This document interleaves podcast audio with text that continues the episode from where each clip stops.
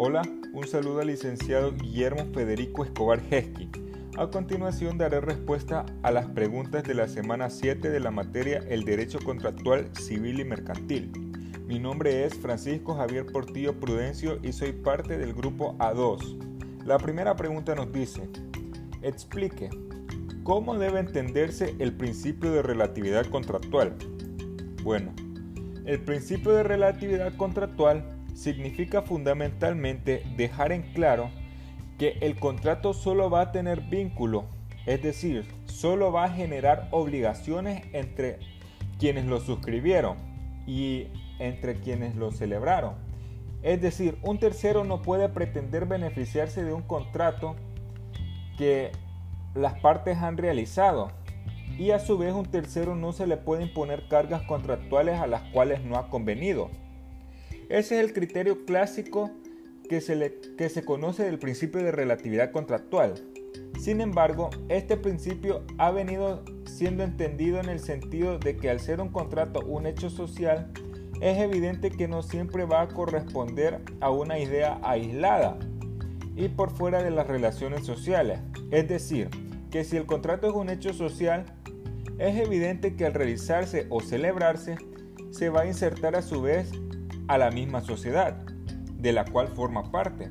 En este sentido, lo que vemos ahí es que si bien el contrato solamente genera vínculos u obligaciones entre las partes, es evidente que al reconocerse como un fenómeno social, entra a formar parte de un entramado mayor. Incluso ese entramado mayor puede ser hasta de connotaciones mucho más complejas de la misma estructura contractual celebrada.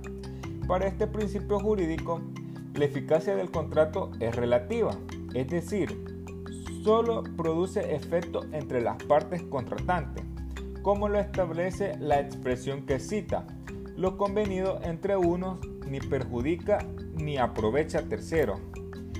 Este principio contractual se encuentra regulado en nuestra legislación en el Código Civil en su artículo 1416, estableciendo que todo contrato legalmente celebrado es obligatorio para los contratantes y solo cesan sus efectos entre las partes por el consentimiento mutuo de estas o por causas legales, de lo cual se puede establecer que por regla general no hay eficacia para los terceros ni para los causahabitantes a título particular. Es por ello que cuando hablamos del principio de eficacia relativa del contrato, Estamos señalando que la reglamentación que crea, ya sean derechos, facultades o obligaciones, no le es aplicable a terceros. Y la, la segunda pregunta nos dice, describa cuáles son los grados de responsabilidad contractual vistas en clase. Bueno, cabe mencionar que nuestra legislación no regula de manera explícita los grados de responsabilidad contractual pero lo adjudicamos a la culpa, encontrándose regulado en el artículo 42 del Código Civil, manifestando que la ley distingue tres especies de culpa o descuido, culpa grave, negligencia grave, culpa lata. Es la que consiste en no manejar los negocios ajenos con aquel cuidado que aún las personas negligentes y de poca prudencia suelen emplear en sus negocios propios esta culpa en materia civil equivale al dolo. La culpa leve o descuido leve, descuido ligero, es la falta de aquella diligencia y cuidado que los hombres emplean ordinariamente en sus negocios propios.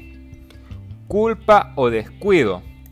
Sin otra calificación, significa culpa o descuido leve.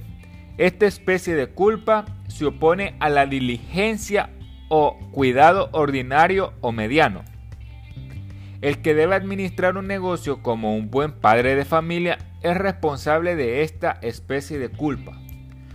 Culpa o descuido levísimo es la falta de aquella esmerada diligencia que un hombre juicioso emplea en la administración de sus negocios importantes.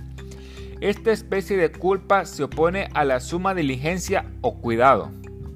El dolo consiste en la intención positiva de inferir injuria a la persona o, propiedad de otro.